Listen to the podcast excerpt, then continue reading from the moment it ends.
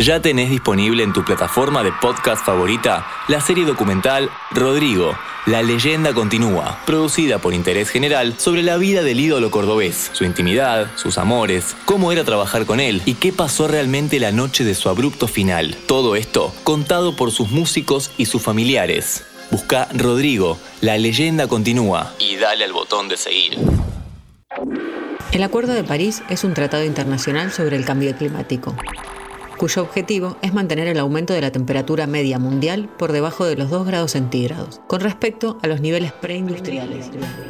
En los próximos 5 minutos te contamos por qué es importante tener este tema en agenda. Economía circular. Hola, bienvenidos a una nueva temporada de Economía Circular en Interés General. Somos Daniela Quintana y Sofía Ribeto. En este episodio vamos a hablar sobre el Acuerdo de París y cómo podemos involucrarnos para evitar que el calentamiento global siga en aumento. La vigésimo primer Conferencia Internacional sobre Cambio Climático, realizada en París a fines de 2015 organizada por la Convención Marco de las Naciones Unidas sobre el Cambio Climático, realizada en Nueva York a mediados de 1992. Tuvo por objetivo principal establecer un acuerdo mundial con el fin de reducir las emisiones de gases de efecto invernadero y generar por primera vez en la historia un acuerdo universal sobre los métodos para reducir los efectos del cambio climático. Recapitulando, Acuerdo de París. Es la forma coloquial de mencionar al acuerdo que realizaron casi todos los países del mundo en el año 2015 durante la vigésima primer Conferencia Internacional sobre Cambio Climático. Según el comité organizador, el objetivo de esta conferencia era lograr, por primera vez en más de 20 años de negociaciones de la ONU, un acuerdo vinculante y universal sobre el clima de todas las naciones del mundo. Ahora que sabemos que el Acuerdo de París fue aprobado por aclamación por casi todos los estados y que se convirtió en jurídicamente vinculante, ya que fue suscripto por 55 países, cuyas emisiones representan el 55% de las emisiones globales de gases de efecto invernadero.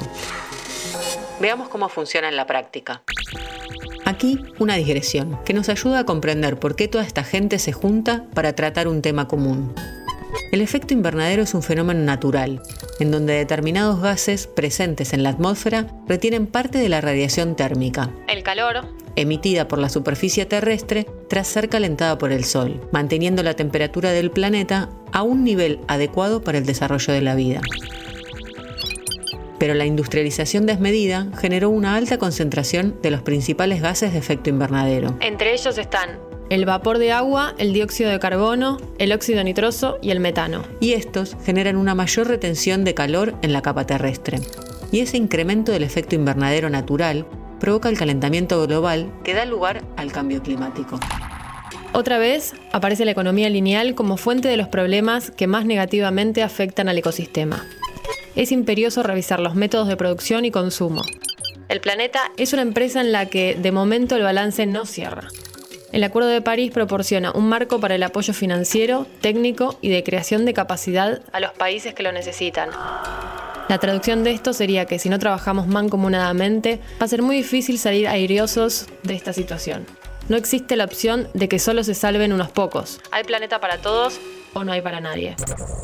Dentro del Acuerdo de París se establece que los países llamados desarrollados deben tomar la iniciativa en la prestación de asistencia financiera a los países menos dotados o más vulnerables. Además, se establece un criterio de proporcionalidad en la mitigación del efecto. No se puede pedir lo mismo a países cuyas economías e industrias están ultra desarrolladas y este uso indiscriminado de los recursos naturales es lo que provocó el cambio climático, que a países escasamente industrializados.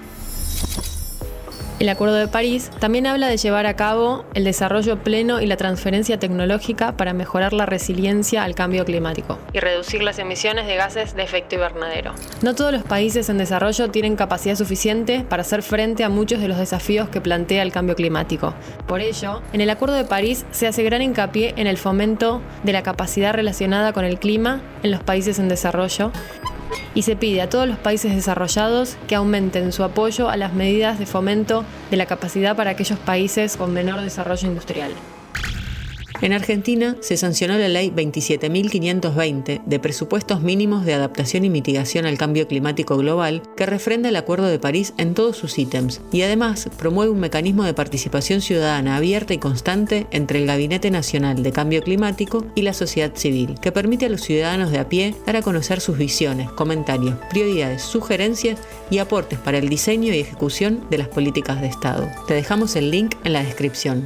Ahora que sabemos de qué se trata el Acuerdo París, por qué es importante y cómo podemos involucrarnos, nos despedimos hasta el próximo episodio de Economía Circular en Interés General. Interés General Podcast. Conoce algo nuevo en 5 minutos. Seguinos en redes sociales y descubrí más contenido. Búscanos en Instagram, Twitter, Facebook y LinkedIn como Interés General Podcast.